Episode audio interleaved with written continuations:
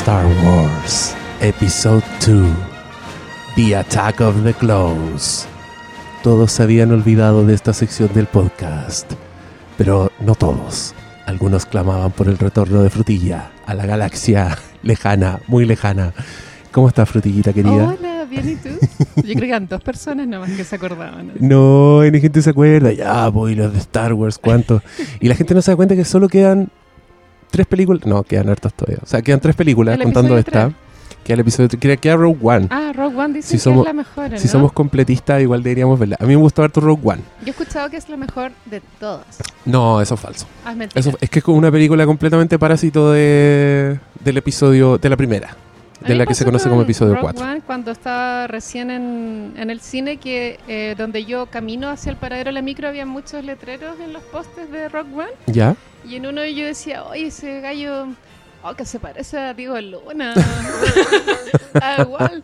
Y después caché que era él. Y yo digo, Era. ¿qué hace un. O sea, ¿cómo en- entra un, un hombre con acento mexicano a, a ese universo de interestelar? ¿no? Es como, ¿por qué Entra- mexicano ahí? Es como, no tiene Entra de, sentido. de manera muy ridícula. de hecho, a mí me saca mucho de la película su acento. Sí, y que- hace ruido, ¿cierto? Y que yo encuentro, y aquí estoy en minoría porque no lo vi en ninguna crítica a la película, encuentro que actúa muy mal. ¿Diego Luna? Sí, en esta película. Mm, Porque él tiene que ser como. Es como el Han Solo de la weá. Es como el weón serio, el mercenario. el- e- es un loco que se crió en, en guerra. ¿Cachai? Esa es como la idea del personaje. Como un que, en México. que ha estado, imagino. claro, que ha estado de niño metido ahí entre el, con los rebeldes y todo. ¿Y tiene un toque de humor su personaje? Pero Han No. Solo igual lo tiene No, un toque de humor. No, no es tan. Es que ahí se cae. po. Ahí Ya. le, queda, le queda un poco grande el rol. Este weón es más serio siempre y es como. You have no idea what you're getting into. ¿Cachai? Y. Your father, when was the last time you saw him? ¿Cachai? Pero. mm, Pero bueno, a mí me gustó. Gal García tiene que haber estado muy celoso. De más. Mm. Esos deben competir caletas, esos son los weones. Es que son enemigos, creo yo. O sea, esos amigos que son amigos, pero igual estáis compitiendo todo Y el rato está- con ellos. Claro, como, ¿y qué, qué hizo ese weón? ¡Oh! ¿A qué casting fue ese culiado? Y yo weando en Chile con el Neruda, weón, y Esta este weón. de mierda. Y este weón con Darth Vader, concha tu madre. Traté de ver Neruda y duré 10 minutos. 10 minutos y fue como, a- así con mi marido nos miramos y fue como, apaguemos esta weá. Era insoportable. Tú eres muy impredecible con tus ¿A gustos. ti te gustó Neruda? Yo te tengo un poco de miedo. No, no he visto Ah. Neruda todavía. Ah, no la he visto has todavía. visto, ok. Pero creo que te lo dije a ti o se lo dije a la Katy cuando vi el tráiler. Fue muy bajón. La vi- Eh, vi el tráiler y vi cómo actuaba Ñeco Ñeco, de Neruda. horrible. No, fatal. No, asqueroso. De hecho, cuando salió Luis Ñeco ya fue hora de apagar la tele. Es que la película me molestó, o sea, vi 10 minutos, pero lo que me molestó fue que el guion era muy, muy, muy cursi, así en nivel ya vomitivo. Como que hay una voz en off, que es la voz de Gael García, como eh, r- contando qué es lo que pasa, pero a modo de poema, o sea, prosa escrita, de ridículo máximo. Y, y de repente aparece Luis Ñeco y Luis Ñeco está actuando como Luis Ñeco, no como un personaje. Entonces, ahí dije, ya, esta weá se fue a la chucha. Pero hay mucha gente que le gustó. Bueno, después vi Jackie y me aburrí un montón. Ah, puede que que yo sea. creo que no voy a ver Puede que sea. Puede que sea señor Larraín. ¿Viste Lo que te Jackie? pasa. No, tampoco. Es muy fome. onda, fome, fome, fome. Horrible. Es que frutilla, no sé si. No sé si nuestros gustos están en sincronía. Bueno, tal vez te guste, Lo que sí. contaste de Neruda, en, en teoría no me pareció mal. Además que la ejecución está mala, pero lo contaste y yo dije, "Ah, hasta ahora nada me, nada me asusta, nada me espanta. ¿Y no te gustó Animales Fantásticos? No, perdón, Animales Nocturnos. Animales nocturnos. Te es cargó. que, mm, lo que no me gustó fue que mm, me Se pareció, da mucho color. Me pareció inverosímil que alguien leyendo un libro de un ex con el cual terminaste hace 10 años sufriera y tanto. O sea, Pero yo, no ¿cómo? sé. ¿Cómo? Tú, tú leyendo una novela. Es que era una novela donde le mataban a la hija. Mataban a su hija. De un weón que la loca pateó. Hace muchos años. Pero Yo encontré... ¿te, daría yo ese color? Es que más que darme color, yo estaba yo estaba igual de impactado que Amy Adams. Ponte tú cuando el, cuando el weón cuenta esa historia que era espantosa, donde matan a la mujer y que la mujer es como un doppelganger de ella. De hecho, lo hace esta actriz que es como la, la versión a cuenta de la Amy Adams. Ujú. Encontré súper bueno ese casting. y le matan a la hija y la loca está tan afectada que En tiene que llamar, que tiene en que llamar por teléfono a la hija. Completamente ficticia. Que no tienen nada que ver con, con su vida. Pero igual, pues imagínate tú pasás años con un weón y después vas y, y el weón te manda un libro y tú sentís que fuiste mala con el weón, que fuiste injusta, lo leís con culpa y en las primeras Pero páginas solo de un thriller... que fuiste injusta porque tu marido no te pesca. Porque si el marido la pescara, tú crees que no, bueno. No sé, otro, yo creí que ella se sentía mal desde siempre. Ella estaba muy deprimida, ¿no? Sí, sí. Pero la ropa y el maquillaje era perfecto, ¿no?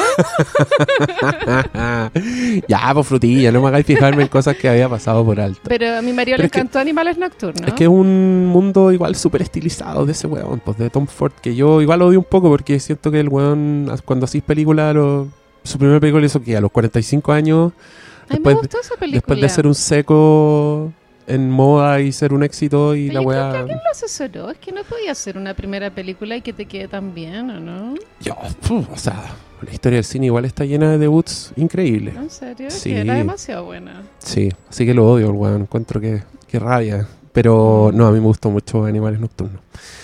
Así que en fin. Pero dada mi experiencia previa con películas de Pablo Larraín, puede que esté más cerca de tu, de tu veredicto. Porque no me han Sí, gustado mucho No creo sus que te películas. guste Neruda.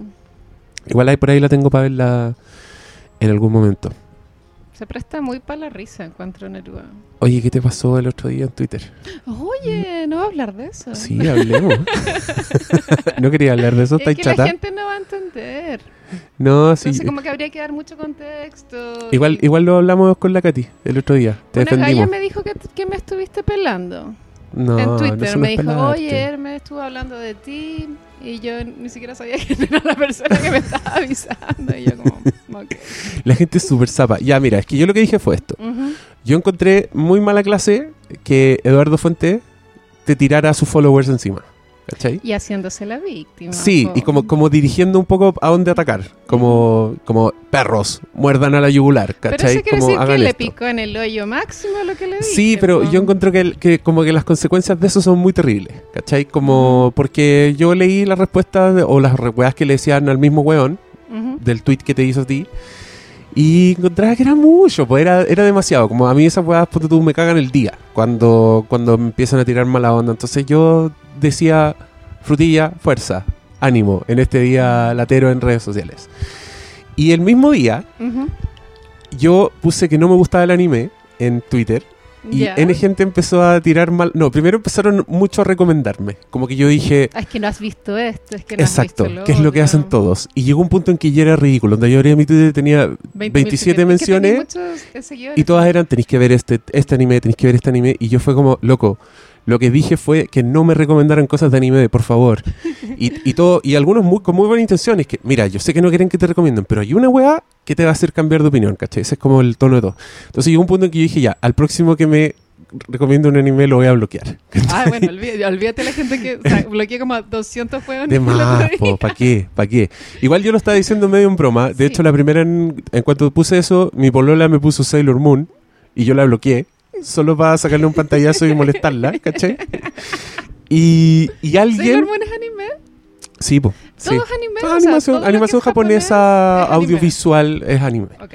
Sea seriada, sean tele, sea película, sea. sean, sí. Ujú. Y, y después de eso, alguien leyó una loca que se llamaba Japanese Queen en Twitter y que tenía como un avatar como. De Sailor Moon. Con monito. No, era como su foto hecha con monito japonés, como cuando se miran en Snapchat con esos filtros Sí, de mono japonés. filtro de, de monito. Me puso algo así como. Esta persona se da mucho color. ¿Cachai? Y puso mi tweet eh, citado. Pero ¿sabes que Yo encuentro que es un tweet tranquilo. No, pero espérate. Ahí me dijeron. Alguien más pone, alguien más le pone a ella. ¿y ese weón quién es? Y ella dice, un tipo que critica películas. Y ese weón pone, que saco de weas más grande. Ah, ¿Cachai? sí. Ya, yo saqué un pantallazo de eso y no lo puse en Twitter, lo puse en mi Instagram, que tiene candado, Ujú. y puse, la gente, la gente me está atacando porque no me gusta el anime, como una wea así, ¿cachai?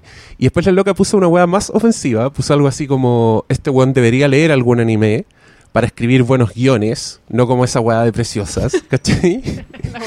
Y a mí me dio risa eso y le volví a sacar un pantallazo y lo volví a subir a mi Instagram. Y me empezaron a tirar mala onda, mis propios followers. No. Y algunos que habían dicho la que habían escuchado el podcast, como pensé que tú habías dicho que esto no se hacía, ¿cachai? Y yo en mi cabeza al tiro dije, pero no es lo mismo, onda, le saqué un pantallazo, lo llevé a otra red social que tiene candado, donde yo supongo la gente es distinta. En ningún momento lo puse en Twitter para que la atacaran, ¿cachai? Pero después empecé a leer gente, una, una señora me decía que yo tenía que cambiar mi nick si realmente quería ser sabio, porque una persona sabia está abierta a todo. Así, y esto porque no me gusta el anime. Me encantan esos insultos que rozan lo cute. ¿no? Sí, Como- y, era, y, y como que y yo debería estar abierto a, a las críticas y ser más humilde, porque la arrogancia, y como que el sermón se fue completamente para otro lado, y llegó un punto en que me dio, ya, me dio mucha lata y borré la foto de Instagram y el, en el Facebook la puse solo para verlo yo, para que no siguieran poniendo comentarios. Pero me sentí súper agobiado también, como que yo dije, ya, weón, en serio, no puedo ni reírme de un pantallazo, que ni siquiera era mala onda, ni siquiera era como, cachen, esta weona, vayan a molestarla, era como vean este intercambio gracioso, porque yo encontré muy gracioso que me sacaran preciosas la wea, ¿cachai? Pero bueno, también en gente empezó a... que la loca cometió un error y dijo leer un anime, y el anime es audiovisual, pues son- no se Claro. lee, lo que se lee es el cómic, que se llama manga. Entonces también mucha gente como mala onda diciendo, ay, esta weona que es, ¿cachai? Como que también, por reírse de la wea, también se pusieron mala onda y yo tampoco quería eso, pero- pero, en fin.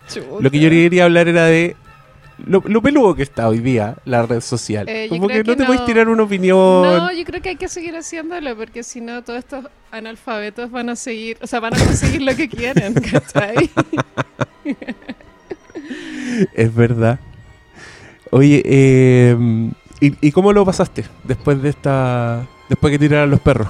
Es que sé que no es primera vez que me pasa y yo, o sea, yo creo que desde que estoy en el colegio que yo tengo entendido que el mundo es un lugar más hostil que la chucha. O sea, eh, creo que las redes sociales son representativas de la realidad. No creo que la gente detrás de un teclado se esconda. En la calle igual la gente es, hostil, ¿no? Sí, en, en diversos grados, igual yo creo. Yo creo que la gente, ponte tú, no, no se esconde en el teclado. No, Porque no, tú de veís, hecho, ponte si tú- te miran en la cara y también creo que me dirían como concha tu madre o cosas así. No, y porque tú leís, ponte tú, una, podéis leer la wea más. una barbaridad más escandalosa en un comentario de mall sobre una niña que violaron. Y la weá está con el nombre completo de la persona, y está con una foto con su hija, ¿cachai? Como que le podía hacer clic a su Facebook y llegar y veis su weá. Entonces tampoco.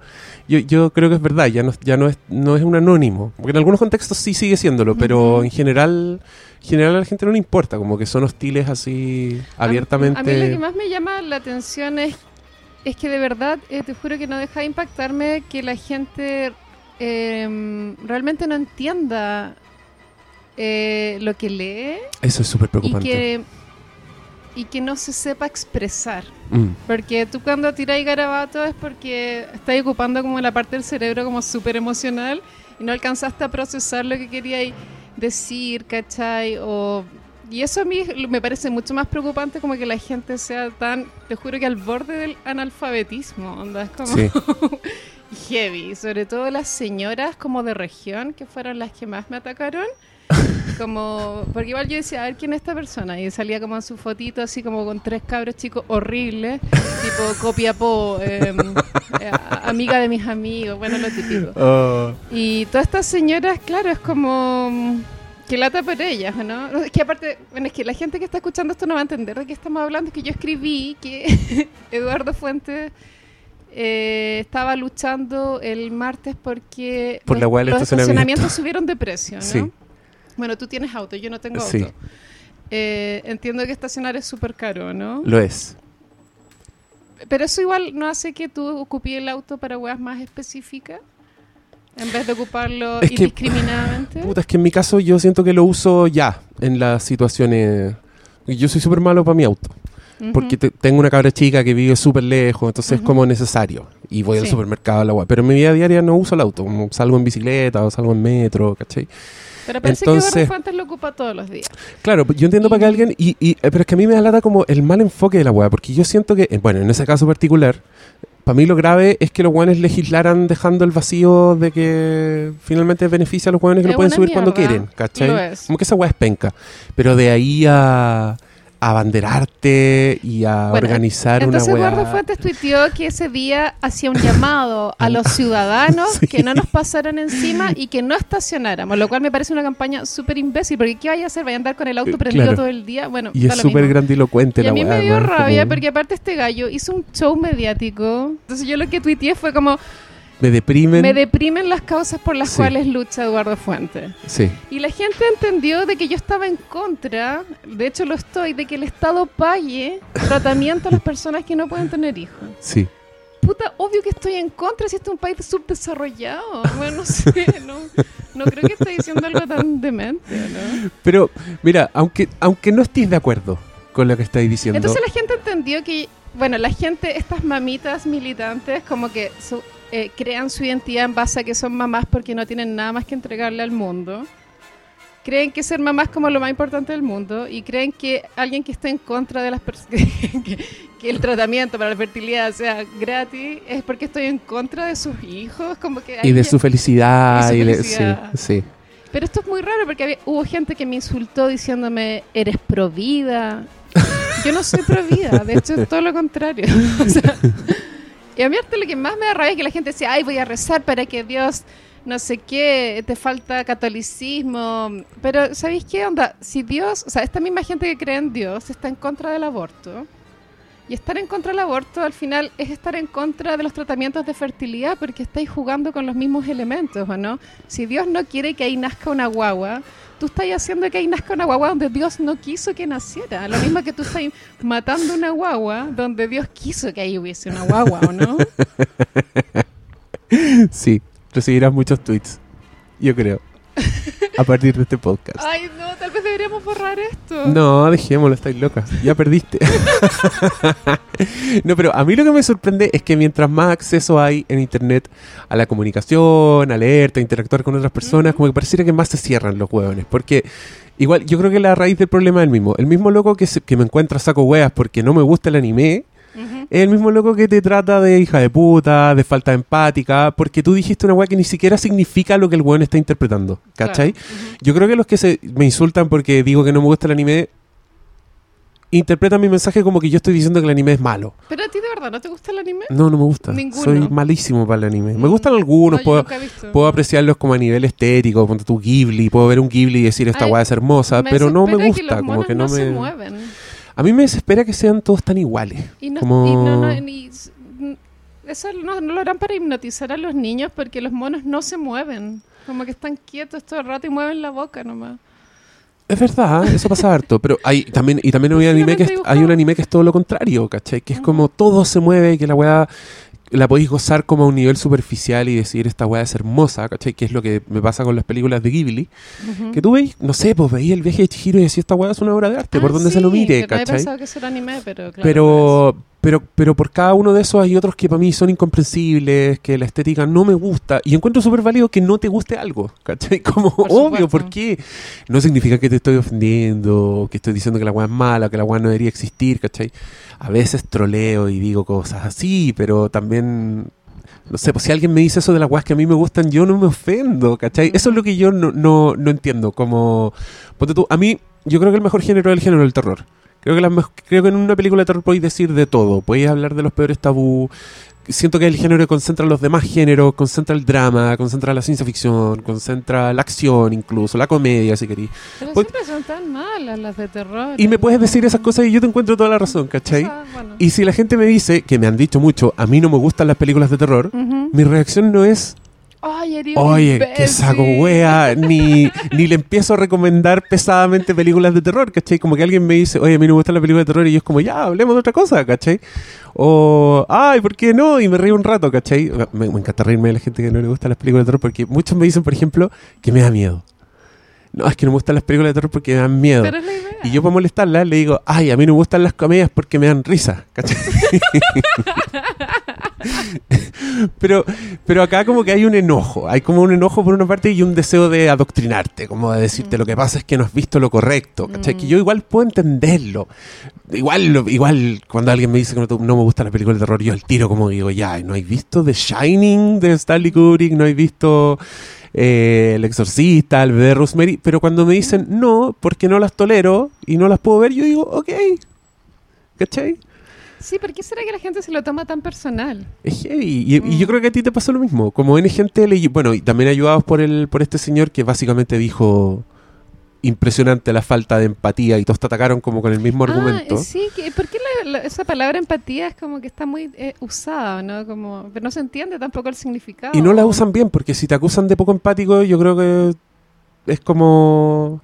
Sí, me acuerdo que un gallo me dijo, eh, ojalá no te reproduzcas, o sabéis que, eh, en el mismo tweet, ojalá no te reproduzcas, pe- o sabéis que, o, o si tenéis problemas de fertilidad, ojalá no tengáis problemas para pagarlo. O sea, como que se contraponían, ¿no? O- Claro. O, tení- o y es pasivo-agresivo, reproducían, es como... Y, y aparte que yo soy súper empático, no como tú me puso.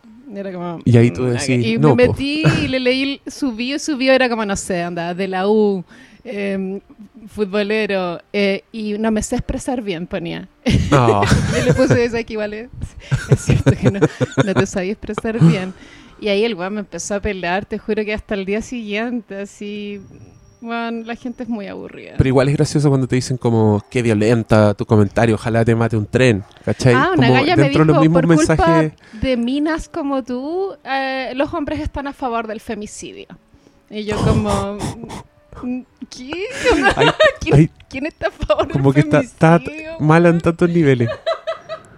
Bueno, pero como, como dice mi amiga Fer, la psicóloga, dice que generalmente este tipo de respuestas te habla de, de una falta en, en ellos, ¿cachai?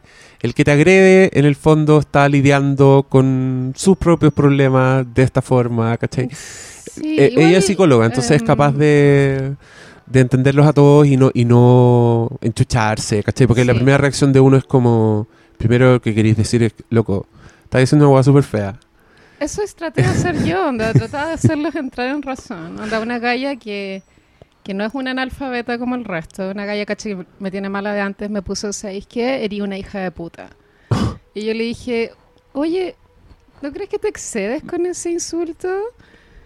No, porque vos no sé qué weá. Pero, bueno, anda, hija de puta, es que, ¿por qué, cachai? A mí no me cabe en la cabeza. O sea, yo no tendría la personalidad de hacerlo. Obviamente lo puedo hacer en privado, puedo pelar a mucha gente, onda, puedo pelarlos a todos. Pero así como decirles como que eres como malo de adentro, encuentro. Es heavy, pero, pero bueno, también, Sí, hay, también sí, hay sí. mucha gente buena. No, de hecho yo creo que es la menos. Y creo que el mundo es un lugar muy hostil y hay que estar preparado para lo peor. Sí, es verdad, es verdad. Te juro que sí. Pero aparte de eso, ¿cómo te ha ido? ¿Cómo te ha ido con tu podcast? Ay, ah, sí, todos los auditores de este podcast les cuento que tengo yo mi propio podcast. Que En solitario, donde haces monólogos. no es como este que va todos los días, el mío mensual. He grabado harto últimamente. Pueden suscribirse en mi cuenta de SoundCloud, que es Frutilla Podcast, todo junto, Frutilla Podcast. Prometo nunca más volver a hablar de los problemas de fertilidad de la gente, se lo juro. Y es un podcast temático, lo hago una vez al mes y creo que el de marzo voy a hablar de Talca. Suena aburrido, pero tengo mucho que decir de Talca.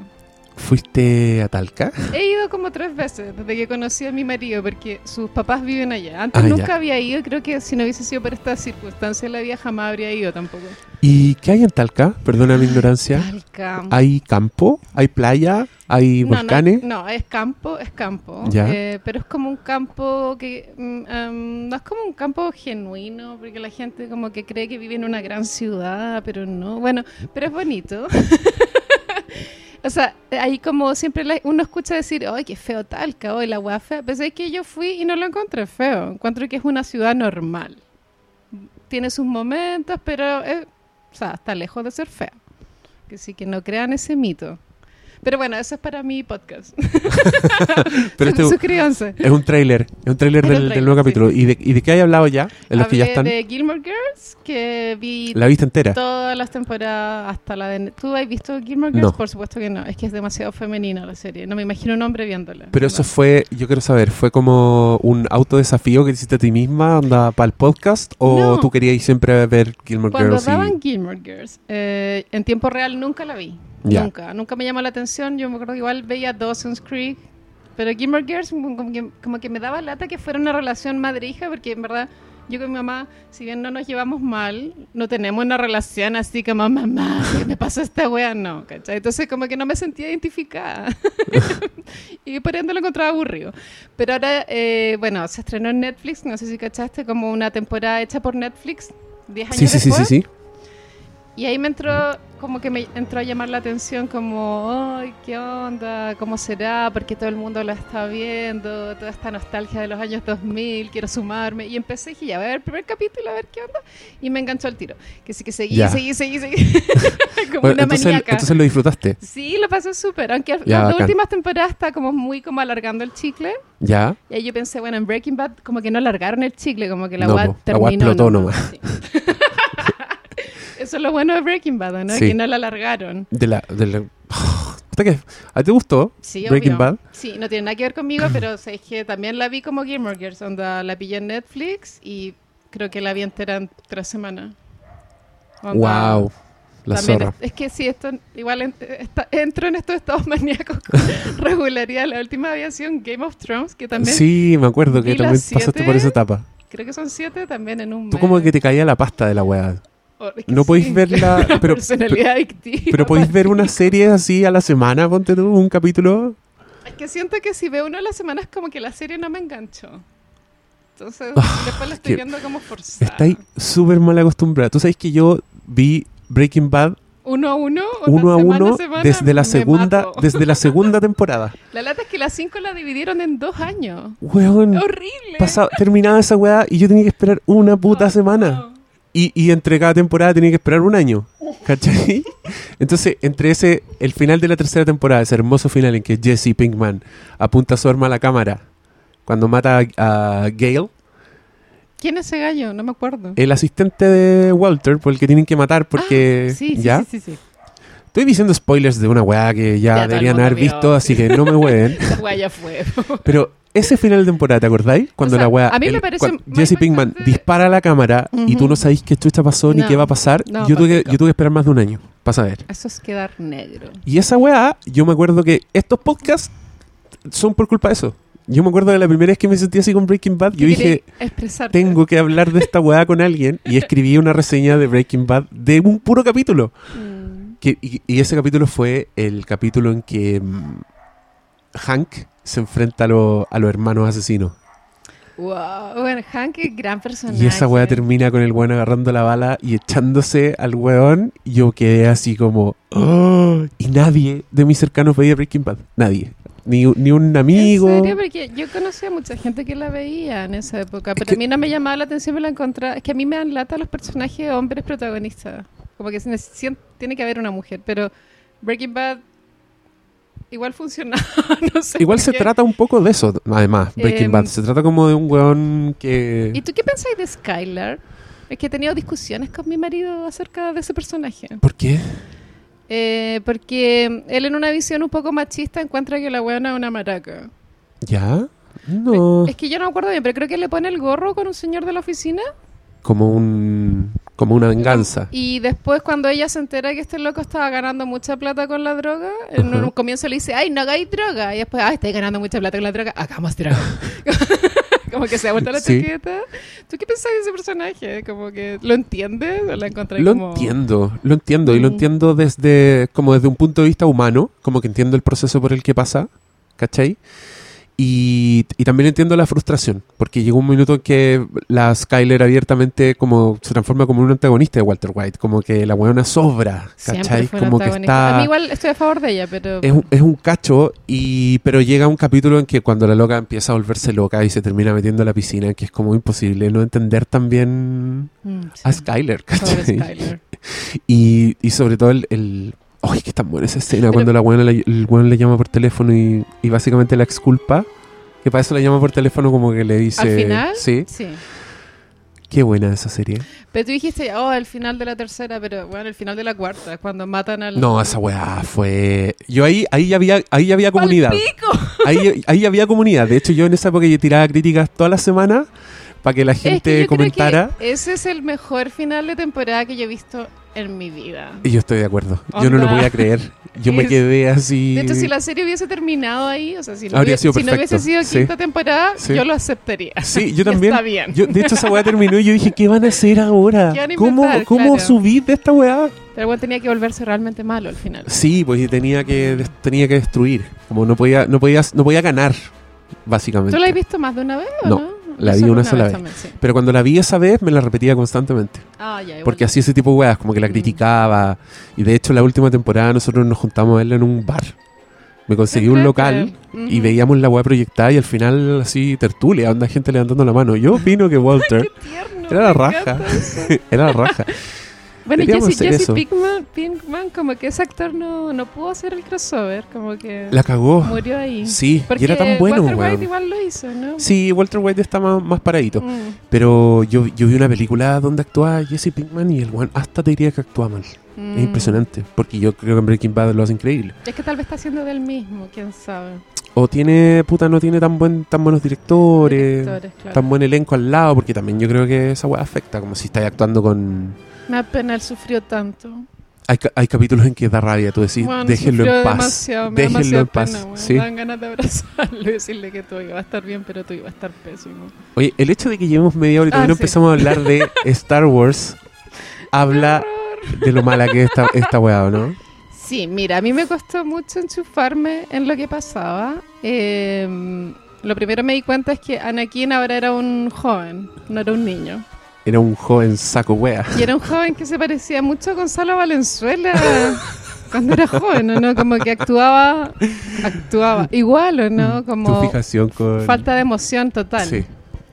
Y mm, me costó mucho entender esa primera persecución. Yo decía, ¿a quién persiguen? Bueno, te voy a recordar, mira, todo parte porque la princesa Amídala está amenazada de muerte, Porque le explota una bomba a una nave en que ella va bajando. parece. Sí. Ah. De donde muere para- una doble de ella Ah, sí.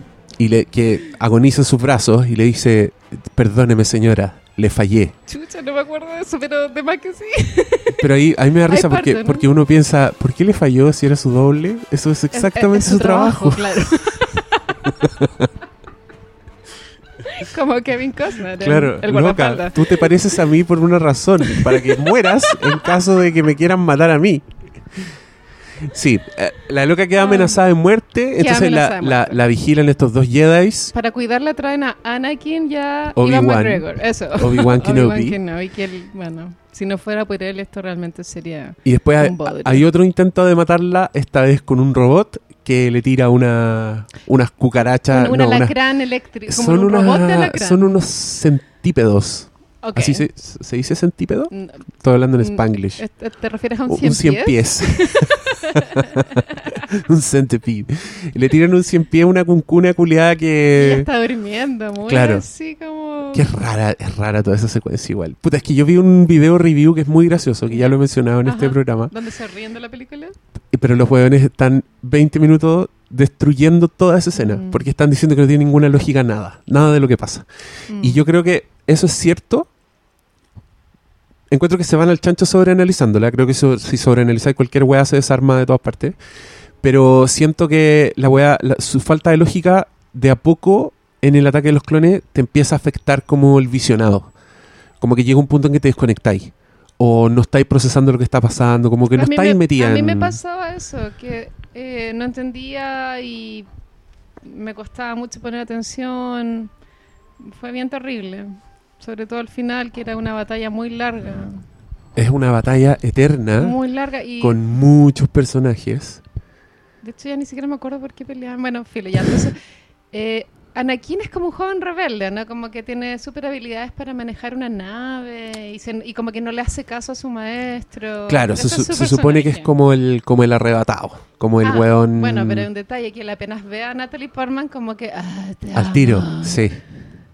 ¿Y de dónde salió esa weá? Igual, Yo creo, ¿no? yo creo que esta es la peor de las Es precuelas. muy ¿eh? forzado. Yo- La, la- la pasión que ellos sienten no, no, Es- es, no es creíble. Es súper forzada. Es forzada. Es súper forzada, es rara, porque es una historia de amor donde los personajes actúan como si el mundo los separara, pero el mundo no los separa, Eh, de ninguna manera. Para nada.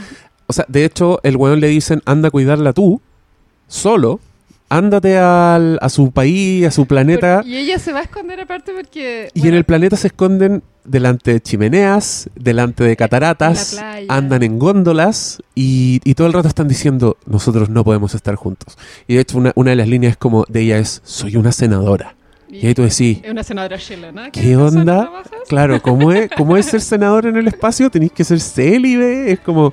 Y él dice, yo soy un estudiante de Jedi. Y es como, nunca se entiende por qué no pueden estar juntos. Pero se supone que si eres Jedi, te estoy preguntando de forma no irónica. Anda, si eres Jedi, tú cuando te mm, firmas el contrato de Jedi, se supone que no te podéis volver a salir nunca más. No tengo idea. O sea, porque pues, tú los curas igual pueden salirse, ¿cachai? Es que por- Pero esa si weá. Jedi, como irreversible. Eso es algo que acá, en, en esta película, te ponen. Te queda esa sensación. Yo creo que no lo explican nunca. Pero antes lo único que te dicen es que los Jedi eran uno los hueones que cuidaban la paz en el universo. Entonces te decían como superhéroes. Pero en esta hueá te das cuenta que los entrenan desde chicos, eh, que se comportan no como seres humanos, que para mí esta es una de las peores cosas de esta película que la hace muy cansadora.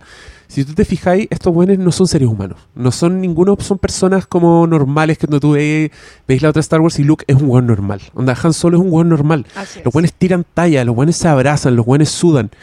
En las precuelas culiadas todos los hueones son parsimoniosos, están sentados siempre, hablan con solemnidad, No. no sienten nada. Onda, los hueones están como, he hablado muchas veces contigo, Anakin, no debes sentir.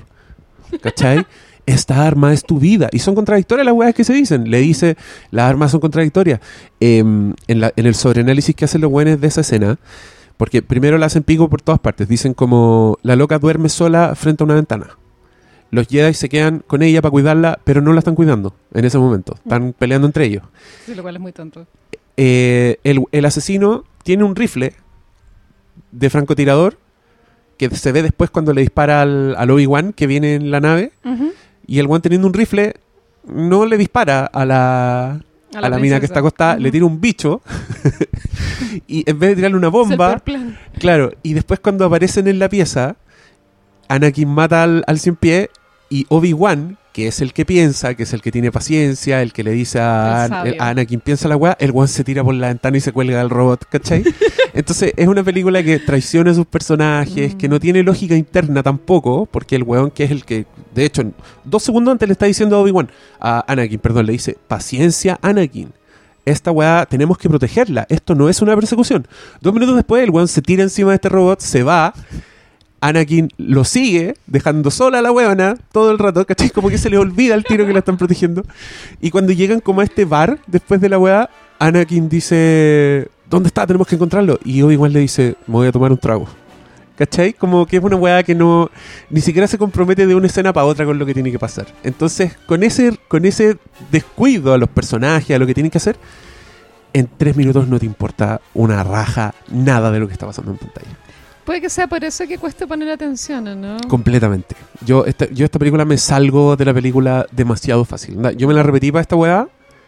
Lo Me lamento. encontré mirando el teléfono, me encontré haciendo zapping, Peleando ¿cachai? Twitter. Era como, puta la weá, tengo que ver esta weá porque tengo que hablar. Volvía, eh, veía una weá estúpida y seguía viéndola. Después me puse a ver el review que era más entretenido, ¿cachai? Es cansadora. Es cansadora y es una trama que es súper difícil de seguir porque es súper tonta. Eh. Puta, yo tuve que la vi con dos amigas y yo creo que ellas estaban chatas porque yo no les preguntaba cuestiones porque no se entendía realmente. Y mm, al final cuando termina la película y realmente me explicaron como que todo se trataba como de una maquinación del emperador para hacer como una como una maquinación política, era como todo un montaje. Como creo que se trataba de eso, ¿no? Como que era o sea, estaban tratando de, de matar a la princesa como para llamar la atención de estos Jedis, ¿o no? Y después matarlos. no, la verdad es que no entendí nada. No, no se entiende nada. Y al mismo tiempo Obi-Wan está investigando un planeta que no conoce Ah, nadie. Hablemos de los planetas de los clones. A mí esa parte igual me gusta. Y aparecen los clones. que se había clonado al- a él mismo. a un cabro chico. que cachaste que era Boba Fett, ¿o no? Eh, Sí, me- eh, mi amiga me explicó que era Boba Fett. sí. Sí. sí, sí, sí, Pero no me había dado cuenta. Y mm, igual me gustó eso como de clonarte a ti mismo y tener, tenerte a ti como un hijo, igual divertido, ¿no? Pero lo que no entendía es como todos estos clones, anda, imagínate así un ejército de clones, esos clones tienen que comer, ir al baño, dormir. ¿Qué no, onda? esa, aquí es que cuando pensáis en, en financiamiento es una weá ridícula, porque estos clones, ponte tú, los habían encargado hace como 10 años, Ah, bueno, dice el ese- ah, bueno, extraterrestre, pero- no, pero deja decirte algo antes de y eso. dejó la weá botada. Y se fue. Y nadie Se sabe, no, nos encargaron un millón de clones, pero no ha vuelto el caballero. Igual acá le dejamos las llaves, por si we- ¿Usted sabe? Espérate, ¿Le algo- pasamos un clon a usted? más tonto que eso, que eh, Ivan McGregor cuando está tratando de averiguar quién fue esta galla que estaba tratando de matar a la princesa, no me acuerdo cómo, pero llegó una, como a un dinner gringo y un personaje le dice, oye, es que la- el secreto está en el planeta X. En Eh, camino. eh, ya. Y él va al computador y no está el planeta. Sí. y, y la solución... Como que alguien se robó el Y la solución era que alguien había borrado esa información. o sea, y que era muy tonto. Pero bueno, en este review también se ríen mucho de. Primero, de que la loca que es la asesina cambia de forma. ¿Te acordáis? Como que se transformaba como en lagarto. Pero la primera vez que la ve, la buena está con un pañuelo en la cara. Entonces los buenos dicen: si podéis cambiar, si podéis cambiar de forma, ¿por qué te ponías un pañuelo en la cara? Porque tal vez lo hace para que no para que no se den cuenta que es una persona que puede Que cambiar puede cambiar de forma. cara. Es un disfraz del disfraz. Exacto. Ya, perfecto, ahí está. Ajá. Que no, que no interactuáis con nadie, que disparáis a distancia, tampoco es necesario, que estáis ahí en un rascacielos. Filo, te claro. ponía el pañuelo para que no te vea quién. Bueno, el camarógrafo. Eh, la cosa es que tiene todas estas motivaciones extrañas y esa weá también es- está... Pero, ¿qué, ¿qué pasó con el ejército de los clones? ¿Después tiene relevancia en la 3? El ejército de los clones es un ejército que había encargado una figura misteriosa, que obviamente es el senador Palpatine, que ¿Es eso, eso me da risa, como que, claro, que es el emperador, y que el weón, lo que te dice que el loco tenga un ejército de clones es que el loco se está preparando para tomar el poder de pronto, ¿cachai? Sí. Como para aparecer con el ejército. Y como lo descubren y empieza esta- esta- estos ataques, ¿cachai? Contra lo- el ejército de droides del mismo weón, es Yoda el que dice, "Use- aprovechemos este ejército que está hecho y lo mandamos a la guerra, ¿cachai? Y igual reconozco que me gusta un poco el plot político porque siento que tiene muchos paralelos con Trump. Como que Trump es el senador que todos dicen, ya, este weón es malo, pero ¿qué onda con los rusos? ¿Cachai? Como en este caso yo creo que los clones son como lo- los dramas con Rusia, ¿cachai? Como que se puede mostrar un líder que eh, estáis subestimando su nivel de cagazo, ¿cachai? Y que finalmente el buen llega al poder con respaldo de todo el mundo, ¿cachai? Como que esa, esa la encuentro inteligente. Encuentro muy bacán que sea Yoda el que dice, usemos los clones, que en verdad es una movida que beneficia completamente al emperador, ¿cachai? Y que, bueno, cuando venga la 3 vaya a cachar que el weón usa finalmente los clones para hacerse con el poder, ¿cachai? Es como House of Cards esta, esta película. Sí, pertenece este tipo de tramas en una película para niños, como siempre tú has definido Star Wars. Ni Es que cagando. yo creo que un niño no entiende nada. Ni un, un adulto tampoco. O sea, yo no entendí nada, pero yo creo que, claro, no estoy como clarificada como un adulto normal en el sentido que estas películas como me cuesta mucho ponerle atención. Yo, yo creo que eh, sigo sosteniendo que me gustan las precuelas porque siento que tienen como un afán de ser únicas.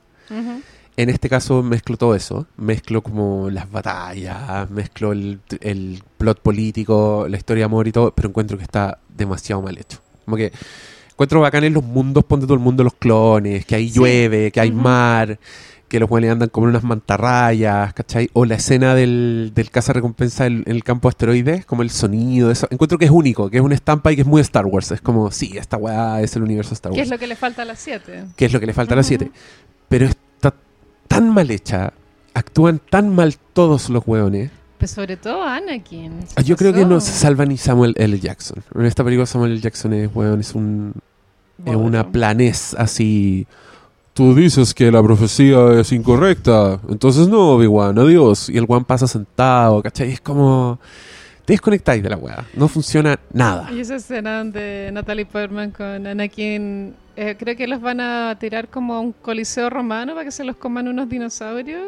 Y antes de salir, como que ella le dice, oye, eh, te amo. no quiero morir antes de decirte que te amo. Ahora es como No, cero emoción. sí, todas esas cero, eran- Cero, cero, cero, cero. Y es una historia de amor que Pésima. pésima. Y o sea, yo no empaticé con su relación, de hecho preferiría que murieran, así, da- me da lo mismo que estuvieran juntos o no. hay- es que no tienen nada humano. Nunca. aparte que ella da una rabia, porque ella es como una senadora que nunca va a trabajar, que dejó en, repre- en su representación a Jar Jar Binks. ¿Cachaste esa Sí. Y al weón como que le ponen el cacho encima, así como... Y ella se va nomás, Sí, chao, onda, la pega, next. Onda, estoy en mi planeta, da lo mismo. Onda, y me voy a ir a esconder a mi planeta. A mi planeta. ahí nadie me va a Sí, pillar. Claro, es como que es como que una senadora que dejara todo atado y se fuera como a su casa en, en Zapallar. Y ya. y, y dejar Y a deja, Jar Jar y, deja, y deja al perro a cargo de la wea. Es muy así. Oh, puta que yo mala, tenía muchas ganas de defender esta precuela No tiene porque perdón. no, no tiene por Lo dónde. único bueno es cuando Yoda pelea. Yo te, Porque yo, uno nunca había visto a Yoda en acción. yo te voy a reconocer una cosa. Yo cuando vi esta película en el cine salí con la sensación de que era mejor que la anterior. ¿Cachai? Porque se deshizo de weas que me molestaban mucho en la película anterior. Eh, te refieres a Jar Jar Binks. Me refiero al- a, Jar Jar Binks Ujú. y me refiero al pendejo culiado apestoso. Que al cabro, al niño, apestoso al cabro igual. chico que actúa como cabro chico.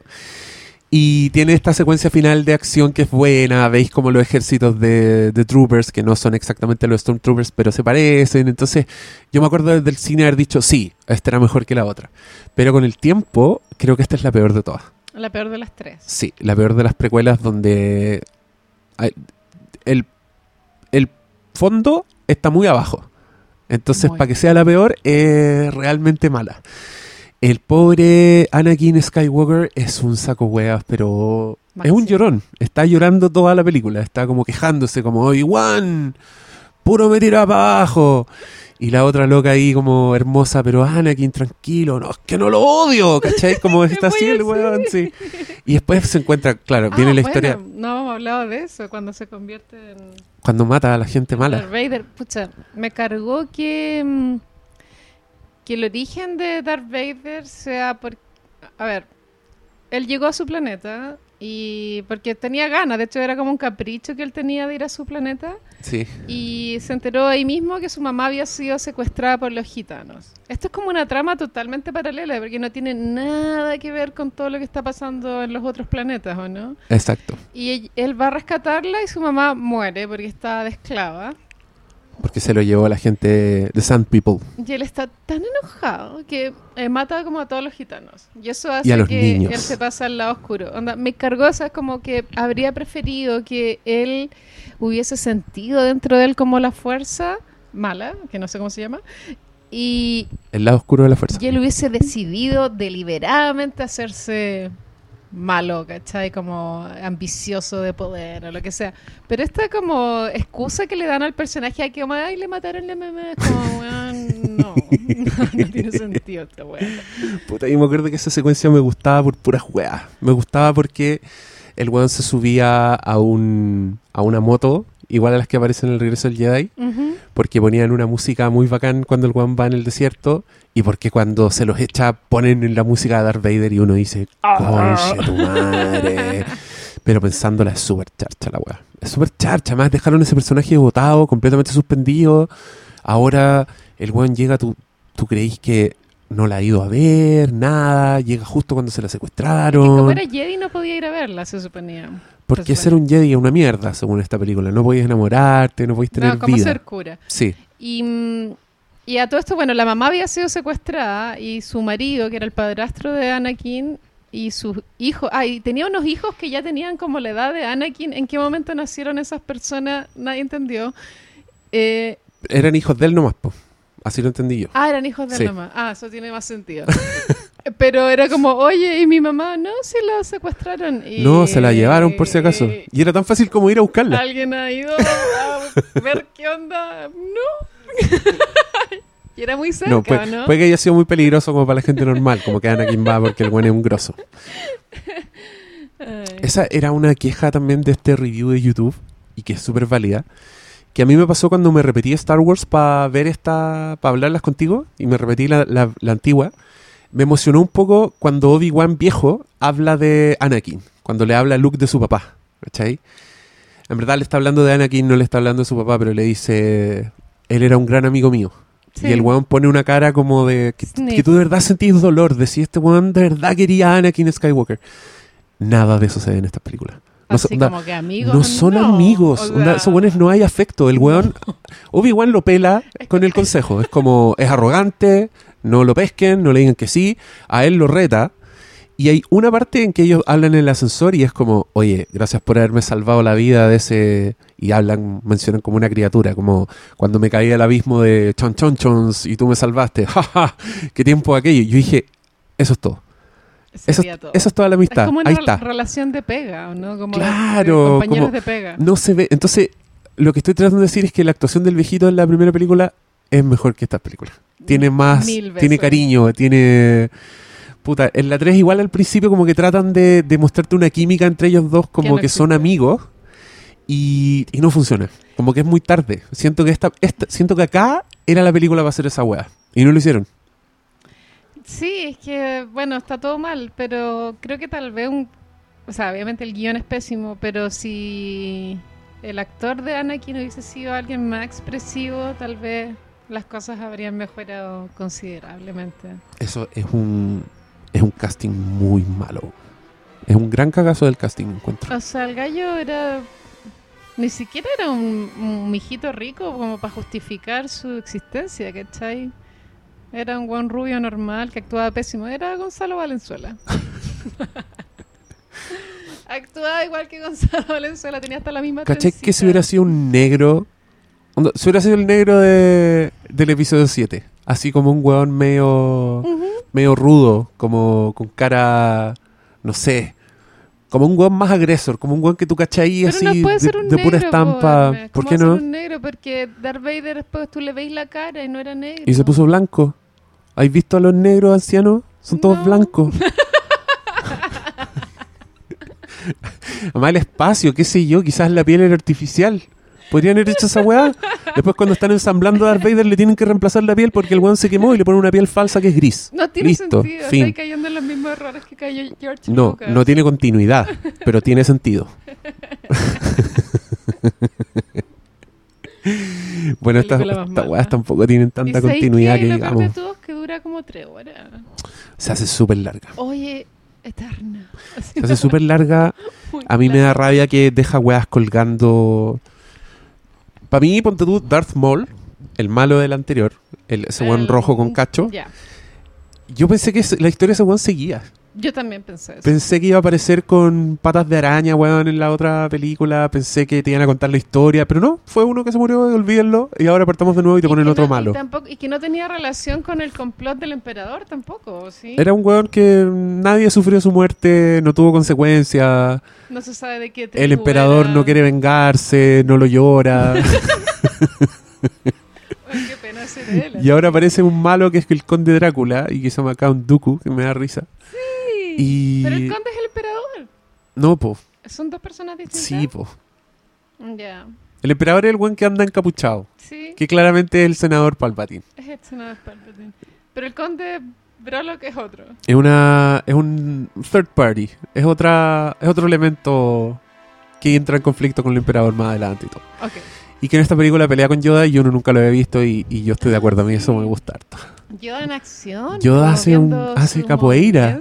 Y es como una rana culiada que salta, Es muy hábil y Sí, muy rápido, ¿no? muy rápido. Yo nunca pensé que iba a ser rápido porque el personaje es lento rápido. siempre, eso lo encontré. que, que mierda después de la pelea, ¿o ¿no? Sí, pero es un, es un, es un súper buen todo. momento. Sí. Y creo que también me gusta la escena en que pelean. En que el- este weón pelea con Count Dooku. Porque como cortan la luz y lo único que ilumina todo son los sables. Sable. Y es, en esa escena se nota que son unos sables de verdad que iluminan, no son unas weas hechas en digital después. ¿cachai? Entonces, está, buena, pero, pero no, es mala. Pésima. Esa batalla final no le importa a nadie, weón.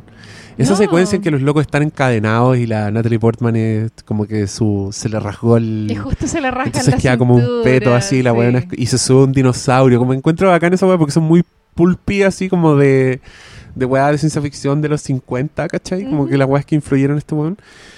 Y está bien, como me gustan los monstruos, me gusta el concepto de un coliseo y toda la weá, pero los personajes te importan una raja, está ahí aburrido, hay pasado dos horas viendo weas penca, entonces no la podéis disfrutar. La pareja que junta o no. Sí, cuando se dan un beso ellos saliendo del carro así como al coliseo, es como Eh, no tiene ningún impacto emocional la weá. Tiene un impacto visual, pero no tiene un impacto emocional. Son weas ¿Y que... ella ya estará embarazada o en la 3 queda embarazada?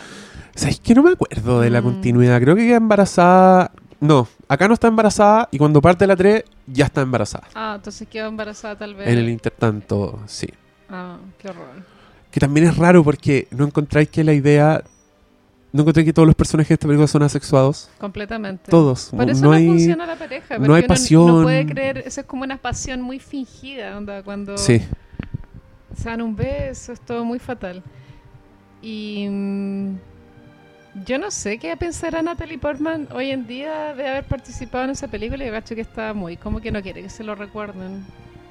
Como, por favor, no me hables de esa weá. Yo creo que, que todos lo han superado, pero Iwan McGregor dijo que feliz haría una película de Kenobi. Y Es yo que él es tan encontré... tierno. es Puta, como- encuentro que es el weón que, como- que salva la como weá. una persona excelente, encuentro Sí. yo. Como la mejor persona. ¿Tuviste Trainspotting 2? Sí, la vi. Y es buena, yo no la he visto. ¿Sabes qué me gustó? Ah, es buena. Me gustó. Tiene sus momentos. Es que encontré que era ¿No una un película... No. O sea, tiene algo de refrito, pero la película igual se trata de eso. De ser un refrito. Se trata de weones que están pegados, ¿cachai? Entonces, como parte de lo que te habla la película es de, loco, move on. Esa weá ya fue. Entonces, eso yo encuentro que es muy inteligente. Me lo imagino como el meme del negro así, diciendo como, no te pueden acusar de refrito si tu película Sí, se trata de eso, ¿cachai? y está situada en, el 2016. ¿o? Sí, Ah, sí. Pero tiene, mira, tiene weas muy clever y tiene un efecto que es heavy, que, es te, que te muestran a los personajes como están en la actualidad y que han envejecido súper dignamente. O sea, Iwan McGregor está prácticamente Es igual. Él es una persona excelente. El Johnny Lee Miller se ve, se sigue viendo como Mino. se veía Sick Boy, así es un weón como con mino, como con propiedad, como que el weón no ha engordado nada, está perfecto. Es que igual tienen que haberlos mandado al gimnasio antes de empezar a grabar, creo yo. Y Spot, Spot. ese Spot- Es igual. pero arrugado. No. Y es igual, la misma actitud. Y te ponen a estos personajes juntos y entre medio te meten un pedazo de la película anterior. ¿Y Frankie Y Frankie... existe? Sí, pues existe. Mm. Y, y el shock de ver que en verdad pasaron 20 años entre medio y estáis viendo un universo. Esa weá es heavy, a mí me pasó eso con Gilmore Girls, que yo terminé de ver la última temporada que fue grabada, ponte tú, el 2007, Sí. Y al tiro puse play al primero de Netflix, que era del 2016. y ahí te fuiste a la chucha. Sí, pues era como que se daba vuelta un personaje, porque hacían juegos de cámara como Ya. para mostrarte las caras. Llegaba la cámara por la espalda, el personaje se da vuelta y como y una cara de un viejo Juliado. Así, Oh. Bueno, me imagino que en Trainspotting es lo mismo. En ¿no? Trainspotting pasa esa weá mucho. Y te hacen juegos de cámara igual como Sí, para sorprenderte. te hacen juegos de cámara y te hacen weas muy esa choras. weá ponte porque tú. como que te saca de la historia. Ya, es que por eso esta weá no te puede gustar, pero yo no me rendí. Encontré Sí, que era, era bonito. una Porque ponte tú, entrañable. el comienzo, ya está weá. Porque a mí me gusta mucho Trainspotting, la he visto muchas veces. Como el- la primera escena de Trainspotting es como la cámara está a la altura de la calle Ujú. y entran los pies de Renton corriendo Sí, con Last for Life. Ujú. Porque el weón está robando y está corriendo. Es demasiado icónica esa película que tiene demasiadas escenas Ya, así. bueno. el principio de esta weá es Ujú. lo mismo, pero en una trotadora. y yo esa weá, yo, al tiro yo vi esa weá y dije, ya. Pero es un eh, guiño vendido. asqueroso. No, porque es, es Renton hoy día. Es el weón que escogió el auto, escogió la tele, voy a ser como usted y el weón está en el gimnasio. Porque ahora tiene 42 años y se preocupa de estar bien y el weón está en el gimnasio. Encontré hermoso. Dije ¿Y ya. Spud sigue está muy siendo bueno. amigo. Es que esa es la weá, pues, el weón vuelve. Ya, ok. El loco vuelve al barrio y te das cuenta en que están todos. Ujú. Y la historia de Spot es muy triste. Spot Bueno, es el corazón de esta película. No me- eh, pero Spud también era el corazón de la primera. pero acá sí. lo es así al mil por ciento. Onda. Y Es que Sex Spud Boy. era tan- tenía como un, alma tan tierna. weón. Ya, pero es que como- entonces, entonces yo creo que te va a gustar esta película. Porque esta película sí quiere mucho a sus personajes. Esta película quiere mucho a Spot, quiere mucho a Sex Boy, quiere mucho al otro weón. Y yo nunca pensé que iba a ser así. Yo pensé que iba a ser más forma, ¿cachai? Ujú. Como más... Pero la weá se preocupa por los Y tiene personajes. muchas canciones honderas porque a mí eso igual me revienta. No, nada. Qué Yo, bueno. yo encontré, que, encontré que es bueno el soundtrack, Ujú. pero tiene muchos covers que de nuevo tienen sentido con la temática de la weá. O sea, Ujú. en vez de Last for Life sale un cover de Last for Life Ya, que yo encontré súper malo. ok. No lo no encontré bueno el soundtrack, no lo encontré hondero, pero de nuevo me repetí a mí mismo en mi cabeza, está bien que no sea hondero, si son unos hueones, son unos cuarentones, ¿cachai? Son unos hueones y son muy losers, son Pero como... por supuesto. po. Pero también lo eran, eran luces en la 1. Eran, eran la escoria de la sociedad. po. Sí, y, y mientras, yo, yo siento que la 1 igual te lo mostraba cool, esa weá, te mostraba cool esta vida de hueones marginales, o sea, te pone la música... del punto de vista que lo veáis, claro. No, Porque si a mí veis- me, se me hacía muy deprimente. Pero si veis el principio, Pero es la que- película tratando de mostrártelo cool. O sea, Pero te congela el personaje, cuando- le pone el título del nombre encima, Renton. Es porque le da una onda, porque quiere ser hondero, ¿cachai? Hermes, pero esa escena en que el Renton está con sus papás como eh, está tratando de rehabilitarse, no me acuerdo, y salen a comer y los papás lo llevan a un restaurante, bueno, la weá es más deprimente que la cresta. Sí, pero sí, sí, sí, sí. Pero lo que yo te estoy diciendo es que esta película son un poco los personajes diciéndose la weá que tú recuerdas como cool, o sea, nuestra juventud era una mierda, ¿cachai? Yo creo que eso sí estaba en la primera película. O sea, de hecho, la primera película se trata de un weón que decide, escoge ser como, como tú, que estás viendo la película, ¿cachai? Ujú. Escojo el auto, me cagué a mis amigos porque la plata importa más y quiero tener una tele grande, ¿cachai? Que es un mensaje de mierda. Es un mensaje súper deprimente. No es una weá que tú decís... Pero en el fondo es lo que todos queremos, ¿no? Tener una tele y pijama y agua caliente. Es que por eso yo encuentro que la encuentro que todos los puntos que hace Trainspotting 2 ya estaban un poco en la 1. Ujú. ¿Cachai? A eso voy. O sea, esta weá se trata como abiertamente de decir, weón, nuestra juventud fue una mierda. Fuimos unos culiados todos, ¿cachai? Matamos a una guagua. Esa guagua se murió, onda. Hicimos que se muriera el Tommy, el weón que era el único bueno del grupo, lo volvimos adicto y el weón se murió solo en su se casa, murió porque ¿cachai? tenía sida, ¿cierto? Y porque el gato le le, infectó Sí, una Sí, sí, weá. él tenía sida, pero se muere de toxoplasmosis. Mm, esa weá era muy deprimente. Súper deprimente, pues, ¿cachai? era horrible. Entonces, desde ese punto de vista, la película igual es un poco redundante, pero yo la encontré entrañable. Y, y que además tiene momentos de amistad. Da, Tiene un momento en que Renton sigue siendo... Es que te da vuelta la weá. Te, te- te da vuelta lo que sentís. Porque tú, en la 1 tú igual sentís que hubo justicia para Spot porque el weón le dejó plata. Sí. ¿Cachai? Porque fue al amigo que no se cagó. Y Spot abre los y ojos Spot lo ve así como que se ilumina. Es Ya. muy tierno En esta película. Spot le grita a Renton y le dice: Yo era un drogadicto y me diste 4.000 libras. ¿Vos crees que esa weá me sirvió? y tú decís: Conche tu madre. ¿Cachai? Pero ya, esa weá tuya si te gastas las 4.000 libras en lo que quieras. no, pero, pero tiene un punto Spot. No, o sea, no tiene la, un punto. no, la esperanza que, con que te dejó esta weá, en verdad le cagó la vida a Spot. Pobre Spot. Sí. No, mucho- no, vela, te va a gustar. Yo creo que te va a gustar. Sí, sí quiero ir, sí iba a ir al cine el domingo, pero al final tenía mucho sueño y no lo logré. Pero pienso ir pronto, o después bajarla, quién sabe. Igual conozco gente que odió. ¿Trainspotting 2? Sí. Es es que tal vez pasa eso, como lo que a ti te pasó con Star Wars, la 7, que Ah. se sentiste que era ver lo mismo, tal vez hay gente que le pase lo mismo, no sé, estoy especulando. Sí, está especulando. Porque si esa es la queja, no No vale. vimos películas distintas. Ok. Sí. Sí. Em, y tiene weas muy, muy lindas, como dulces, así de wow. Mm. Sí, no te quiero preguntar nada, pero igual obviamente muero curiosidad para saber si está divorciado, si tuvo guagua. Ese, sí, desde ese punto de vista nada. te da, Claro, te da muy-. ¿Y sabéis lo que me pasa? Que generalmente cuando veo películas que hacen eso, de alguna forma no me lo creo. Onda después, como un Han Solo.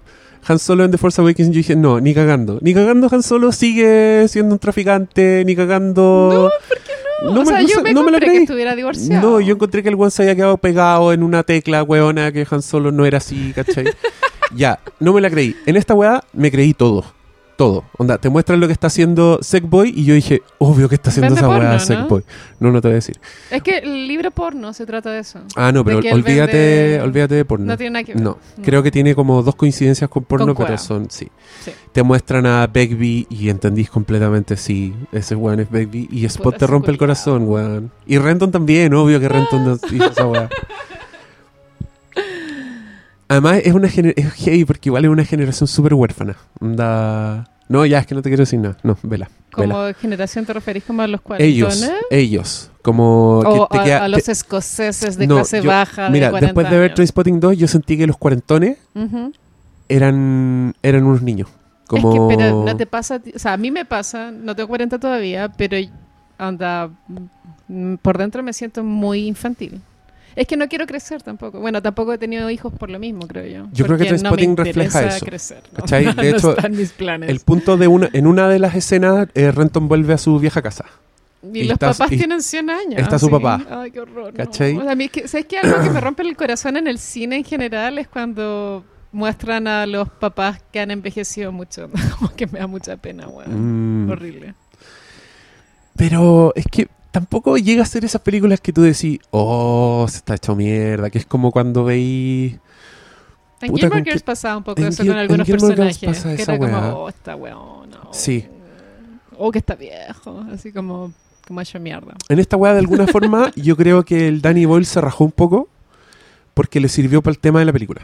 Y ¿Y ponte quién tú escribió el el... guion? ¿El mismo? El mismo, ¿El es mismo John escritor? Hodge, sí. O sea, pero en la primera la había escrito Irving Welch, ¿o no? No, Irving. Welsh escribe la novela y la adapta John Hodge, que era el guionista que Ah. usaba Danny Boyle. Danny Boyle en sus primeras cuatro películas las escribió la misma persona y las protagonizó Ewan McGregor. ¿Cachai? Ajá. Después vino La Isla, que es cuando Danny Boyle se fue a Con Hollywood. The Beach, no es la isla, la playa. Y esa weá cambia el guionista por Alex Garland y cambia el protagonista por DiCaprio y Ewan McGregor se enoja con... Pelearon. Sí, porque él quería hacer la playa. Pero menos mal que no la hizo porque era bien mala. Y creo que el guionista también se enojó. Entonces esta weá igual, igual era bacán porque yo sentía, además, como me sabía este cagüín, sentía que se unían los weones en Ah. pantalla después de tanto tiempo, pero también estaba viendo una película por unos weones que igual fue como la lo que hizo exitoso es el director de Trainspotting igual. Sí, ahí como que se transformó en un nombre, fue con estos tres weones, fue porque hizo Tumbarras de Tierra, que es su primera, hizo Trainspotting y después hizo La playa. A Life Less Ordinary. Esa una no weá la donde cacho. actúa Cameron Díaz con Iwan McGregor. ¿Sabes qué? No la cacho. Es rara, nada. es rara. Son unos ángeles Ah, que tienen que, que van a salvar a un a una persona. Y No, esa persona es Iwan McGregor, creo, no me acuerdo. nunca la había escuchado. No te creo, si ya le pusieron en Chile Vidas sin reglas. Pero ese tipo de películas Tengo que, que nunca nunca las repiten ni las ponen en Netflix, entonces como Pero- que no existen. eso. Sí, pero es bueno. Y mm, ¿qué más? Bueno, pues, estamos, Bueno, ¿cachai? sí. Que nos vamos de Star Wars. Es No, como Nadie quiere hablar de esa wea. Sí, la peor. Pero, pero no te gustó tampoco. No, no me gustó y eh, las dos amigas con las cuales la vi, que son fanáticas de Star Wars, ellas también decían que esta era bien mala. O sea, es como un consenso, creo yo. Yo creo que no existe nadie en el planeta Tierra que diga, que defienda que si tú, pues tú- si tú tuiteáis el episodio de una mierda, yo creo que nadie en Twitter va a decir, hijo de puta. Que saco wea. tu madre". Ojalá no te Yo creo reproduzcas. que no, porque hay un consenso donde todo el mundo piensa que, que es pésimo, ¿no? O tú conocías a alguien que crea que, le, que es buena, O sea, yo le encuentro que weas la que- yo le defienda, así como, bueno, es demasiado buena. Yo encuentro que tiene weas buenas y, y, y tiene weas que me gustan más que la nueva, pero no la, no la encuentro buena, ¿cachai? Me cuesta, ¿Pero pues, porque conoces no... algún fan que la encuentre buena? Sí, sí, pero En te diría que... internet hay es que gente mira, la defiende. Te diría que, por ejemplo, para mucho, creo que esto lo dijimos incluso, para una generación, las primeras Star Wars que no fueron estas, ¿cachai? Sí. Tengo una, una amiga que es súper joven, una amiga que tiene 20 años, que vio primero estas películas. Entonces Ujú. yo entiendo como que la fascinación que te produce Star Wars solo por ser el mundo de Star Wars, yo creo que igual te la da de Phantom Menace. Y creo que esa gente no la odia como, como la odio yo, ¿cachai? Que yo la fui a ver al cine después de esperar años, después de haber crecido viendo las otras weas, ¿cachai? Eh, pero no he encontrado fans, no he encontrado weones que digan así que esta wea es increíble. ¿Cachai? Ni, ni uno, ni uno. ni siquiera los que les gusta. Los que les gusta dicen, sí, como que te piden disculpas. Así como, puta, a mí me gusta, pero yo, claro, sabéis que nunca me molestó tanto. Tiene sus To- momentos. To- Todos hemos sentido ese, como esa timidez de, confesarlo. A mí hay películas pésimas que me gustan, pero tu Vanilla Sky me encanta. No, Y sal de la aquí. gente la encuentra muy mal. Eh. Zodíaco también me gustó. ¿Cuál? Zodíaco. Zodíaco es increíble, una obra maestra. Pero todo el mundo piensa que es un bodrio. No. Te no juro que estás sí. leyendo en los lugares incorrectos. ¿Ah, sí? Sí. De hecho, hace poco la weá cumplió 10 años, entonces Aparecieron muchas críticas así diciendo que era la mejor película de Fincher, la mejor No, película del yo año tenía entendido que 2007. Estaba muy mal, muy mal ponderada. No, en, es- en esa estás mal. Métete ahí el I- IMBD. Te apuesto que tiene tres estrellas. Voy a meter solo para llevarte la contra. ya, habla tú por mientras. ya, bueno, sí, a veces hay películas malísimas que me encantan, como Sex and the City 2. Me encanta. No, ahí te fuiste a la mierda. Pero lo que ahora lo que me preocupa es que metiste Zodiac en ese saco. Metiste el Zodiac en el saco en Vanilla de. Sky, Sex and the City 2. Bueno, hay gente que le gusta Elizabeth Town, a mí Tiene yo la odio. In- Internet Movie Database tiene 7,7. Ah, Tiene, un- harto. tiene un 10 al lado que le puse yo. Me encanta, dice 7.7 y al lado 10 you. Tú. Y, me, y veo y digo, tiene razón. Tiene razón ese Diego del pasado, muy Y sabio. Metascore, cacha, Chicago Sun-Times le puso un 100, Entertainment Weekly un 100, TV Guide un 100, Pero, Hollywood em, Reporter 90. ¿De dónde saqué yo que la gente pensaba que era un bodrio? No me acuerdo, pero estoy casi segura que eso era algo estandarizado. no, no, estáis mal. Mm, Tal vez le fue mal al principio, como el Gran Lebowski. Viste que esa película al principio fue un desastre en Sí, crítica sí. y audiencia y ahora todo el mundo le encanta. Sí. No, pero Zodiac no está ahí. Zodiac igual tuvo buenas críticas desde el principio. Y yo me acuerdo que me demoré en que me gustara. A mí- eso me pasó a mí. La fui a ver una vez y salí como muy frustrado. Es que al final Porque, ni siquiera mm, sabéis quién era el asesino. por eso- yo creo que por es eso mismo. Y después cuando la, fue, la vi de nuevo, ¿Y cachai que eso es una sabiendo eso, sí, pues yo me compré el libro. No yo me compré el libro de Robert Graysmith. Me compré el libro que escribió el personaje de la película Zodiac. Y ahí te sugieren quién es o no. El mismo. Si ese weón creía que era Arthur Lee Allen. Es que no sé quién es, da lo mismo. El guatón, por el que entrevistan y que tiene todo. El weón tiene el zapato, Mm. tiene el reloj culeado. Habla de la película donde hablan de la weá. Muy sospechoso. Ese weón es. ¡Uy! ¿cómo, ¿Cómo no fue ese weón? Pero hermoso al final cuando el weón dice. Es que en un minuto el loco, el, el- el policía le pregunta, ¿por qué estáis haciendo esto? Le pregunta a Robert Graysmith. Y el weón dice, porque quiero saber. Quiero encontrarlo, quiero know. mirarlo a los ojos y yo voy a saber. Y eso es justo lo que hace al final. Ah, Y te queda clarísimo. fin. Y el primer letrero es pruebas de ADN des- descartaron a Arthur Lee Allen. Y uno dice, ¿Qué? váyanse a la mierda. Es como la serie de Netflix, la... American Crime Story. No, no, la Making a Murder. Ah, Que también es como las pruebas de ADN descartaron wea. no. Tenéis que, tení- ¿Y viste American Crime Story? ¿Esa es la de O.J. Simpson? Sí. Pucha, me voy a confesar algo a los auditores, a ti. Bueno, vi el primer capítulo. Y no te gustó. Es que no me gustó, no es que no me gustó, sino que lo vi fue como, ¿qué? Voy a ver 10 capítulos de esta wea. No, vela, vela de nuevo. No es, que te- es que pasa lo mismo con Zodiac. Y Está ahí Ross así. de Friends, ahí como... El papá de las Kardashian. El papá de las Kardashian, que es como súper forzado, como, oye, oye, oye, sale, de la, sale de la pieza, de, Kim, ya. Kim. Como. No, pero a mí me encantó eso porque mostrar la pieza tenía puros póster huevonados y tú Pero decías, por- sí, obvio que esa es la pieza de Kim Kardashian. Pero porque había que andar a señalar que era la pieza de Kim. En vez Pero, de- oye, pero hay una escena peor en que el weón va a un restaurante con las tres niñitas. y llegan Ah, al restaurante. me imagino. Ah, no sé cuándo, pero llegan al restaurante y el weón le dice, ah, usted señor, eh, usted es señor Jenner. No, ¿cómo se llama? el- Kardashian. Ah, sí, pues usted es, usted es el señor Kardashian. Adelante. Y las tres niñitas, papá, ¿te dejaron entrar? ¿Eres Ah. famoso? Ay, qué bacán ser famoso, dice la niñita. Qué ridículo. y yo viendo esta weá dije, obvio que fue así, obvio que las dejaron entrar gratis a un restaurante y quisieron hacer eso para toda la vida. ¿Tú crees que Kim Kardashian con Kanye West vieron esa serie en su casa? Obvio, esos son los hueones más narcisos del mundo. Deben estar ahí cagados a la risa, como, jajaja. Yo nunca hubiera usado ese vestido a mis siete años. Pero bueno, voy a darle otra oportunidad a esa serie porque todo el mundo dice que es buenísima. Bueno, igual cometí el error de ver el Wikipedia y el bueno es culpable. No, pues, Mm, no es sí lo culpable. es. Sí lo es. No es culpable. Lee Wikipedia. Lo declararon inocente, el weón lo Sí. liberaron. Sí, pero era culpable. ¿Por qué decís eso? Porque después le hicieron otro juicio. Por otro crimen. Y el weón está en la cárcel por haber, por haber asaltado a una weá. Si, Ah. si no se puede creer esa historia, vela, por favor. Bueno, si te gustó igual Zodiac, te va a gustar obvio esta. que fue él, ¿cachai? Como que no hay otra posibilidad. Yo digo lo mismo de Arthur Lee Allen, el de Zodiac. Pero en el O.J. Simpson me imagino que pensáis que fue él, ¿cierto? Porque es demasiado obvio que fue él. Piensas que fue él durante nueve capítulos. Y en el último capítulo pasa una weá que no se puede creer y que te deja con la duda para siempre. Pero si él antes, anda, él había, o sea, se sabía que él le sacaba la chucha a ella antes. Entonces, en verdad, como que, ¿qué posibilidad hay de que sea otra persona, cachai? En fin. Yo no voy a insistir, yo no voy a decir ve la serie una vez más. filo. Yo ya lo dije las suficientes veces. Yo también voy Ya a me cerrar aburrí. este tema. Me aburrí de decir ve la serie. Estáis como los weones que te dicen ve anime. Ahueonao, saco wea. Escribe preciosa. Ve una wea buena para que aprendáis a escribir tweets al Eduardo Fuente. Y esa persona habrá visto preciosa, ponte tú, ¿cachai? Es como, bueno, ahí tiene como la gente, cuando no tiene tanta información de ti, para atacarte se agarra como de las weas más X, ¿o no? Igual, ¿sabéis lo que fue gracioso de esa wea?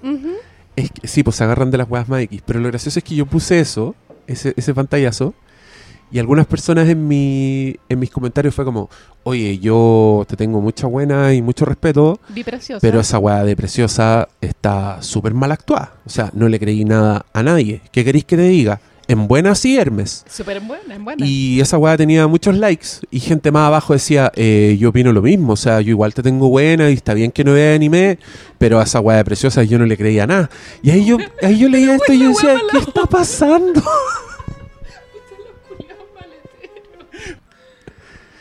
Pero bueno, estaba picado con Facebook yo por eso. Pero no, igual les tengo buena a toda la gente. Sí, también hay mucha gente que es buena onda. Y que, y que en verdad, y en verdad, que- en verdad conversa contigo. Yo en verdad converso con una gente. Gente que te dice weas por interno, como, oye, yo vi esa película. Sí, weá". a mí igual hay gente es que me dice cosas gente. buena onda, pero la cagó que es la menos. Como que igual uno tiene que aceptar en el mundo que a veces, y la mayoría de las veces, caís como el pico. Como que le caís mal a la gente. La gente te Yo, desea mal. Yo no tengo problema con eso, pero si alguien que me pidió amistad en Facebook Claro. y que tengo ahí y comentándome las cosas, me cuesta más aceptarlo. ¿Cachai? Sí, de hecho, en un- bueno, en esta lluvia de, de trolls que tuve, uno me metí a ver quién era y el gallo me seguía y yo le puse, pero weón, anda, si me odiáis tanto, ¿por qué me seguís, weón tonto? Le puse. y el weón, ah, tonta weona. Aprende a aceptar críticas. Fea culiada. se fue el tonto al tiro. Era como, weón. Ah, oye, te voy a sacar una foto para los registros y ya terminemos esto. Sí, Ya, sí. llevamos mucho rato hablando, así que aprovecha este momento para hablar de, tu, de espacios. podcast- Ah, ya, dos cosas. Tengo un podcast que pueden escucharlo, no tiene nada que ver con este, que sí que va a ser como algo arriesgado para ustedes si se ponen a escucharlo. Eh, se llama, en la cuenta de SoundCloud se puede suscribir, se llama Frutilla Podcast, todo junto. Hasta el momento hay tres capítulos, pero ya voy a grabar el cuarto. Y lo otro es que pueden seguirme en mi blog porque próximamente voy a dar unos talleres de botones bordados que en verdad no tienen nada que ver con lo que hemos hablado todo este rato, pero si averiguan ahí en mi blog se van a dar cuenta que es muy divertido y pueden inscribirse. Y mi blog es frutillablog.com. Oye, mira, te saqué una foto que es como si estuvieras cantando. A ver, Me parece que esté cantando. A ver, deja encontrar la canción. Mon Laferte. Careless Whisper. No me gusta, después vamos a sacar otra ya. Déjame no quiero que subirla. suba. No, he que tenido si subo demasiados esta- troles. Si no. subo esta y le pongo abajo la, como si estuvieras cantando, va a ser un hit. o le puedo poner encima las letras, como. Bueno, pero puedes ponerle filtro para que olvidarte. mi cara se vea bonita. Te desprecio esa frutilla. No seas, no seas así. No nos dejes mal a nosotros los feos de verdad. Ya, bye, chao. Chao, señores. Gracias por escucharnos.